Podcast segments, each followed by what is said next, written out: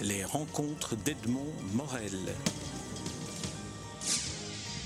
Alain d'Arteville, nous nous rencontrons à l'occasion de la publication euh, de votre euh, avant-dernier livre en date Amour sanglante paru à l'âge d'homme dans la collection La Petite Belgique dirigée par euh, notre ami Jean-Baptiste Barognan. Mais vous me faites déjà signe, ce n'est pas l'avant-dernier? Pas tout à fait, non. En fait, ce livre-là a été publié en 2011. C'était ma première collaboration littéraire avec Jean-Baptiste Barognan. Et entre-temps sont parus de, livres chez Murmure des Soirs, un jeune éditeur, une jeune maison liégeoise, euh, dynamique, il faut le dire. Et, et puis, euh, a été publié, toujours par euh, retour à Jean-Baptiste Barognan, un, un livre entre romans et recueils de nouvelles qui s'appelle Dans la ville infinie. Euh, toujours dans sa collection Petite Belgique. Et je viens, je viens alors de commettre euh, un opuscule, dirons-nous, une plaquette euh, d'images texte. En l'occurrence, il s'agit de reproduction de peinture d'un ami peintre qui, s'appelle Boris Éloi. Et moi-même, j'ai fait des textes en regard de, de ces reproductions de peinture. Ce sont des reproductions de peinture et certaines semblent être des photographies. Euh, tellement on s'est travaillé sur le, sur le noir et blanc. Alors est-ce que, est que je me trompe? Ce sont des peintures ou ce sont des photographies? Ce sont véritablement des, peintures euh, acryliques. Oui, et c'est vrai qu'il y a un style euh, de prime abord hyper réaliste dans les peintures de Boris Éloi. Et cependant, et cependant, est-ce dû au fait qu'il soit en, pour une bonne part autodidacte ou est-ce par perversion, euh, quand on y regarde de près, aucun de ces nus n'est véritablement juste du point de vue anatomique. Mm. Il y a un retravail du corps fantasmé. Et c'est un, des aspects qui m'attire beaucoup euh, dans, l'approche euh, faussement réaliste de Boris. Alors commençons à parler de ce livre. Il est paru chez Les Arts, jeu de mots sur le nom de, de, la, de la maison d'édition. Comment travaillez-vous, comment avez-vous travaillé avec lui en ce qui concerne l'entrelacement des textes et, des images euh, Bien, tout d'abord, il faut préciser que Les Arts est un collectif euh, d'édition et, d'artistes, euh, peintres, enfin des créateurs d'images essentiellement, et Boris, de son vrai nom Boris Dutilleul, mais qui signe Boris Éloi, est à, à, la base de la création de ce collectif. Moi, je, suis, je m'y suis associé tout récemment et à partir des peintures préexistantes de Boris. En fait, euh, comme je suis un raconteur, en regardant l'intégralité de cette veine, parce que Boris a fait des peintures très colorées auparavant, euh, euh, d'une autre inspiration, mais toutes ces peintures essentiellement de nus, en noir et blanc, j'ai regardé à peu près l'intégralité de sa production récente. Et euh, ce qui m'est apparu, c'est que certaines d'entre elles pouvaient être reliées et en quelque sorte articulées à partir d'une longue séquence euh, semi-narrative. En l'occurrence, euh, ce qui m'attirait, c'était de décrire les rapports entre un peintre et son modèle. et donc, à la fois le non-dit du modèle, sa fixité, mais également le non-dit du peintre et aussi tout ce qui roule sous les caboches pendant la séquence de dessin et de peinture. Oui, c'est vrai que c'est une situation extrêmement fantasmatique, et du point de vue du peintre, et du modèle, et de celui qui, qui assiste euh, à, ce type de mise en présence ou à, uh-huh. l'œuvre finale. Tout à fait. La subversion est encore euh, accentuée du fait que moi, je me suis pris pour le peintre qui euh, réalisait les peintures de Boris. Et donc, il ne s'agit pas véritablement d'illustration euh, mutuelle. Certes, il y a un jeu de miroir, mais c'est essayer de recréer un vécu mental à partir d'images fixes. Alors, on, va, parler des deux livres parus euh, dans cette maison d'édition dont vous dites euh, jeune maison d'édition, jeune éditrice aussi. Euh, oui, c'est Françoise Salmon qui a créé cette maison. Françoise Salmon qui a créé Murmure des Soirs, une maison d'édition dont on reconnaît les livres à la couleur rouge, qui est, enfin rouge, un très très beau rouge, très, très mhm. dense. Alors, elle a déjà à son catalogue plusieurs écrivains euh, belges à son actif, dont certains sont aussi des auteurs de la revue littéraire marginale. Et c'est votre cas aussi. Oui, tout à un fait. des livres est un, en en quelque sorte un, recueil de nouvelles dont certaines ont été déjà publiées une première fois dans uh-huh. Marginal. Narco News et autres mauvaises nouvelles du monde. Alors, d'où est né euh, ce, ce, livre? Eh bien, tu viens de dire que euh, je participais à Marginal et il se fait qu'il y a euh, deux, trois bonnes années, Marginal a, sorti une série de numéros qui correspondaient au vécu de la Belgique d'alors et des, des, multiples questions qui se posaient quant à son devenir. Et j'ai régulièrement participé à ces différents numéros et il m'est apparu que ces récits initialement parus dans Marginal, plus l'un ou l'autre, pouvaient correspondre effectivement à un ensemble, euh, un ensemble assez ironique, euh, comme j'aime à l'être, vis-à-vis d'un certain vécu et d'un euh, futur qu'on pouvait craindre pour notre pays. Tout ne s'est pas encore réalisé, mais nous ne sommes pas totalement sauvés. il n'y a pas seulement un regard ironique sur nos petits problèmes belgo-belges, j'ai aussi adjoint d'autres récits qui touche à ce qu'on a appelé le, les, le ou les printemps arabes, et euh, dont on sait qu'ils sont suivis de certains lendemains qui déchantent. Et puis apparaît aussi la figure de Barack Obama, on voit qu'on est dans, dans cette actualité-là. Euh. Oui, là, je, je disons, je me suis laissé aller à ma verve assez sulfureuse en, en présentant Barack Obama comme un certain Barack Obama. Voilà. oui. Et là, il y a une petite touche et belge et surréaliste dans la manière de... Euh, ah oui, ça, ça, ne me quitte pas. De, modifier le nom. Alors, en, le, le, bandeau qui, qui, accompagne le livre euh, porte une, une, une, de vos... une phrase manuscrite de vous, écrire, soit jouer à jouir, à mourir et à rire.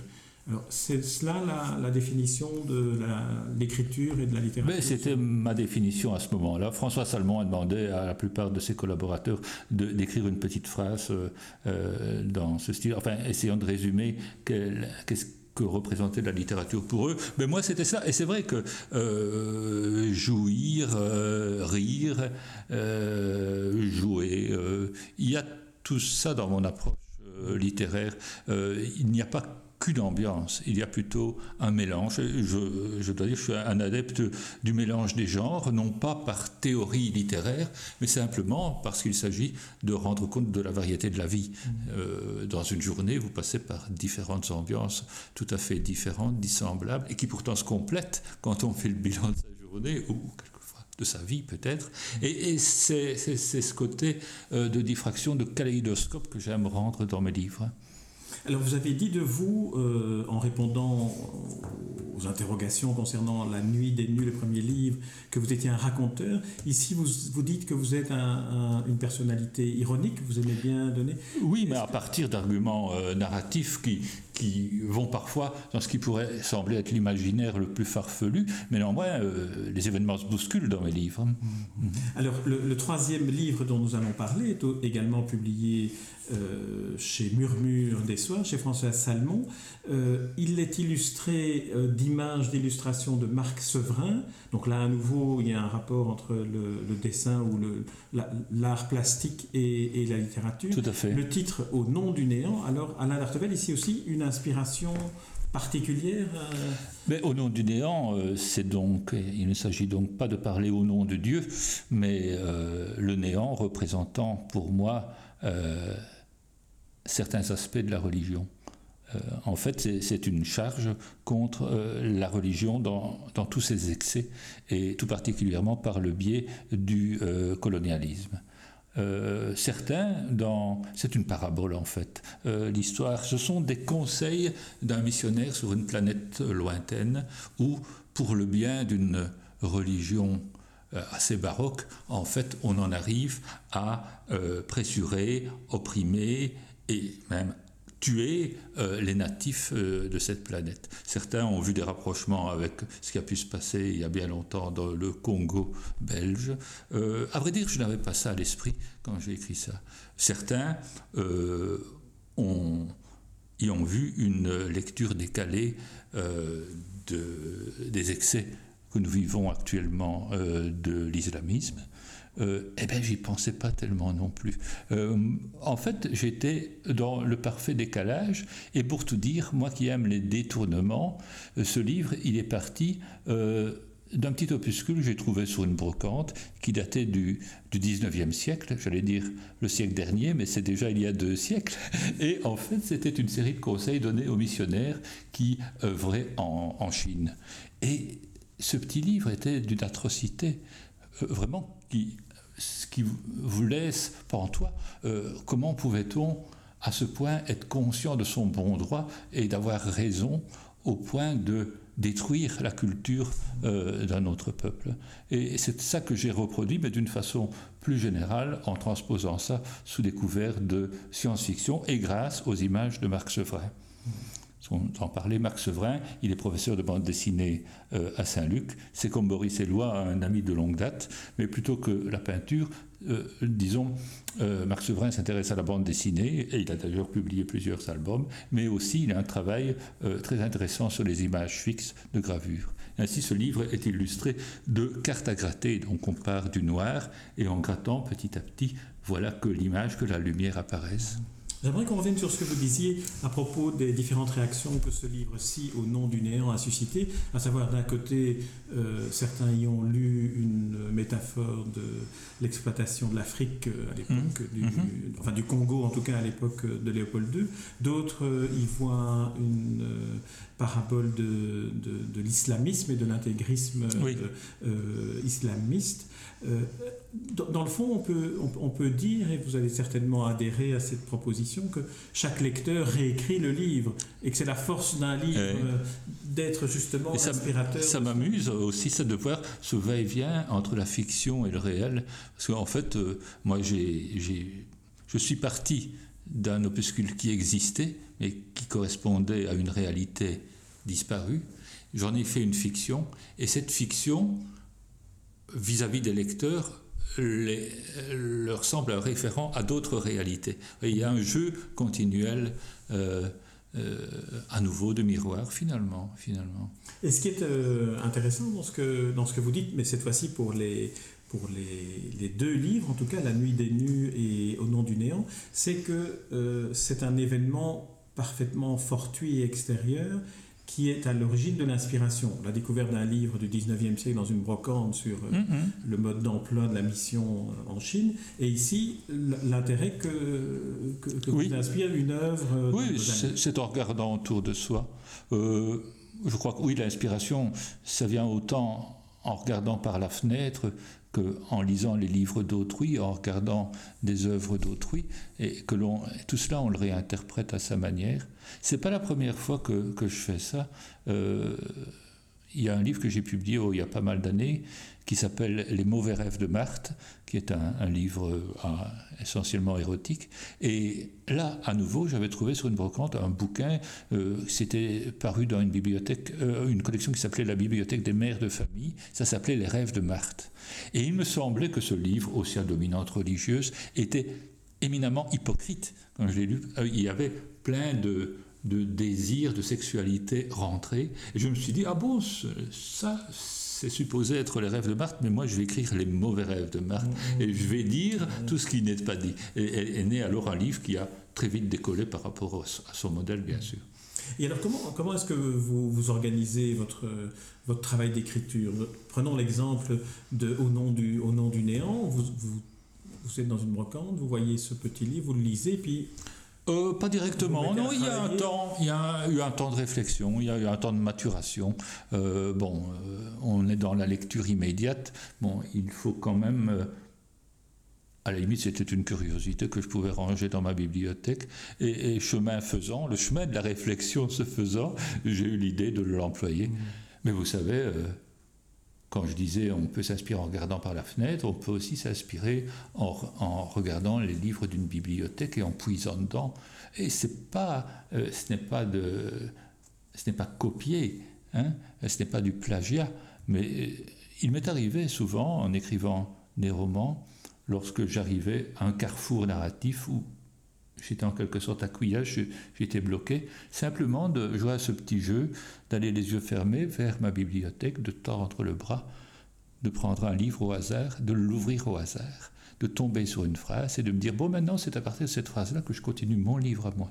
Et, et, et, et assez, assez curieusement et assez heureusement, souvent, ça permet de repartir dans une autre direction et de se, nourrir, de se renourrir, non pas en recopiant purement et simplement autrui, mais c'est une forme de tremplin. Donc cette phrase-là serait une sorte d'aiguillon D'aiguillon euh, pour euh, à la fois prolonger ce qui précède, mais en même temps renouveler l'inspiration. Oui, c'est un. En fait, euh, je pense que nous sommes arrivés à un âge où la culture est aussi un libre service. Hmm.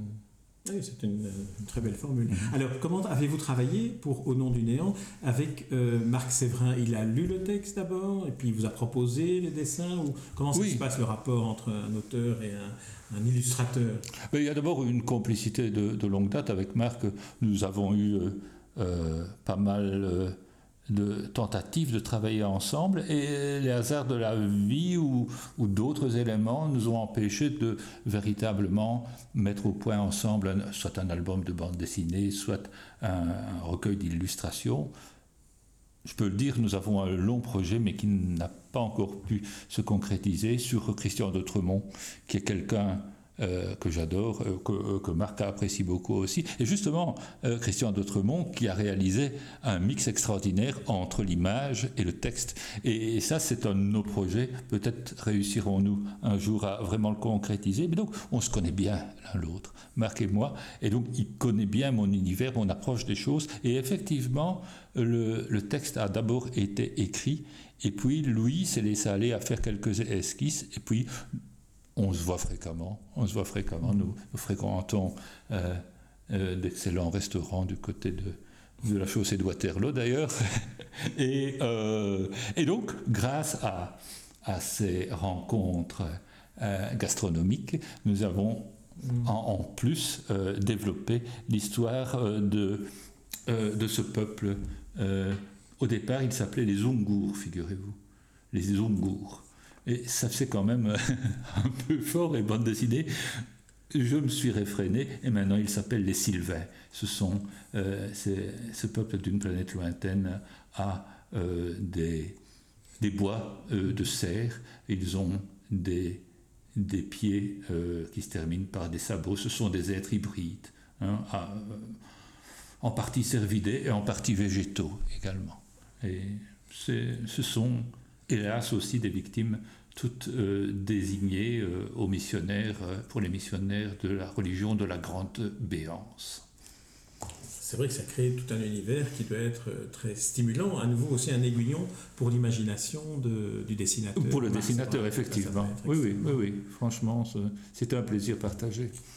Alors, dernier livre dont nous allons parler, mais certainement pas le dernier livre, euh, si on voulait parler de toute votre production bibliographique, ni le dernier, puisque avoir votre euh, productivité, j'imagine que vous avez beaucoup de, projets en, cours. Alors, euh, Alain Dertevel, Amour sanglante, paru à la Petite Belgique, dans, enfin, dans la collection La Petite Belgique de la maison d'édition L'Âge d'Homme. Mhm. Alors là, c'est un autre éditeur, c'est Jean-Baptiste Barognan. Quel est le, le rapport qui s'établit entre deux, deux auteurs qui qui parfois se, rejoignent dans certaines zones de la littérature belge. Ben, évidemment, Jean-Baptiste et moi sommes tous les deux écrivains, euh, et je qu'il est un grand écrivain, mais il n'est pas qu'un grand écrivain, il est aussi, euh, il a toute une carrière d'éditeur, de directeur, de collection, et on se connaît, enfin, on s'est vu de loin en loin pendant des dizaines d'années, on s'est fait de temps à autre des signes littéraires, dirais-je. Et c'est il y a quelques années, par hasard, parce que euh, j'habite dans le Brabant wallon et euh, Jean-Baptiste a une maison de campagne pas très loin. On s'est vu à Jodong, figurez-vous, sur un, marché. Hein. C'était le moment où euh, son épouse et la mienne et nous achetions des plantes hein, au printemps. Et il venait de créer sa collection et les choses se sont passées tout à fait simplement. Il me dit Tiens, pourquoi tu m'enverrais pas un manuscrit? Ce que j'ai fait. On a eu quelques petites discussions sur le titre, mais pour le reste, tout s'est très bien passé. En fait, c'est un recueil qui euh, se base sur la passion. Mais passion dans les deux sens, euh, de passion amoureuse et euh, de passion mortelle. Et, ce sont des amours sanglantes. Initialement, je voulais appeler ce recueil euh, Noir sur fond rouge ou bien rouge sur fond noir, je ne sais plus très bien. Mais en fait, l'Eros et le Thanatos euh, sont intimement mêlés. Et il y a une unité, évidemment, bien que ça rassemble des récits qui ont pu être écrits à des périodes euh, différentes de ma vie. En fait, je m'approprie les, les revues, des revues comme Marginal, comme d'autres, comme des revues de genre, pour, je m'en sers comme des laboratoires de l'écriture, comme des, finalement des, des galops d'essai et, j'accumule les récits et vient un moment où effectivement on se rend compte que plusieurs d'entre eux ont euh, des cousinages, des points communs et ça permet de les rassembler dans un volume qui a une unité, comme c'est le cas ici. Et dire que ça, ça a pu plaire puisque ça a pu plaire pas seulement à des amateurs de fantastique, puisqu'il s'agit d'un recueil à dominante fantastique, pas spécifiquement, mais ça peut plaire à des gens qui, à des personnes, des lecteurs qui aiment la littérature générale. Et j'ai eu le plaisir, avec, ce, euh, avec ce recueil, de recevoir à la fois le prix Bob Moran de la Nouvelle en 2012, avec le côté aventure. C'est pour la Nouvelle Mégalomanie, c'est bien ça? Euh, Oui, effectivement. Et pour l'ensemble du recueil, le prix Robert Dutem de l'Académie de Belgique, euh, qui a attribué tous les trois ans un livre fantastique. Voilà, c'est ça. Et donc c'est, là, c'est votre étiquette, mais qui n'est pas la seule en matière d'écriture. Non. Étiquette fantastique, mais qui est quand même une étiquette qui vous convient. Tout à fait tout à fait. De votre Mais euh, ne nous laissons pas emprisonner, effectivement. Euh, en général, le fantastique à la belge, on le connaît, euh, c'est l'irruption de l'inattendu dans le quotidien le plus trivial, un moment où la normalité bascule. bon, ça ne me déplaît pas, mais je ne crois pas me rattacher directement à ce courant-là. En fait, mon approche est plus large, plus englobante. D'ailleurs, de plus, en, de plus en plus souvent, on ne parle pas de fantastique actuellement, mais d'imaginaire. Imaginaire, c'est une, étiquette beaucoup plus large et qui permet euh, justement de réaliser moi, ce qui me tient à cœur et ce dont je parlais au début de notre conversation, c'est-à-dire un mélange des genres. Euh, et donc, dans euh, Amour sanglante, il y a du fantastique, il y a des avancées vers la science-fiction, il y a des aspects policiers et il y a pas mal d'érotisme. Mmh. Et tout ça mêlé, je crois que c'est un, un, cocktail que je pratique souvent, mais avec des dosages variés.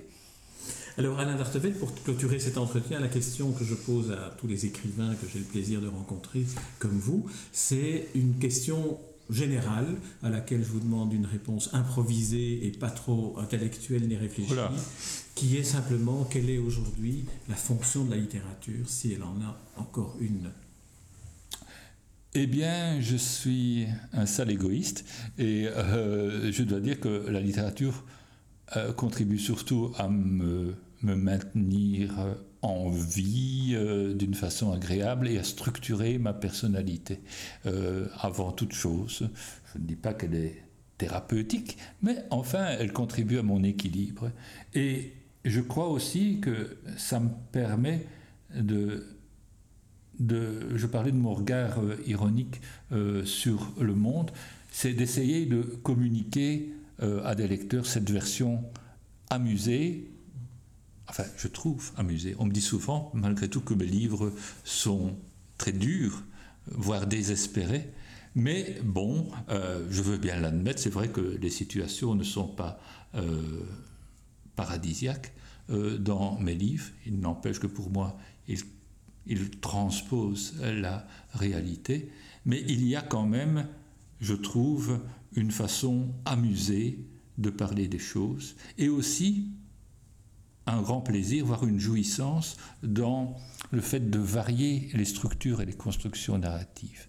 Il y a un petit côté mécano, mais dont j'espère qu'il ne soit pas tout à fait mécanique.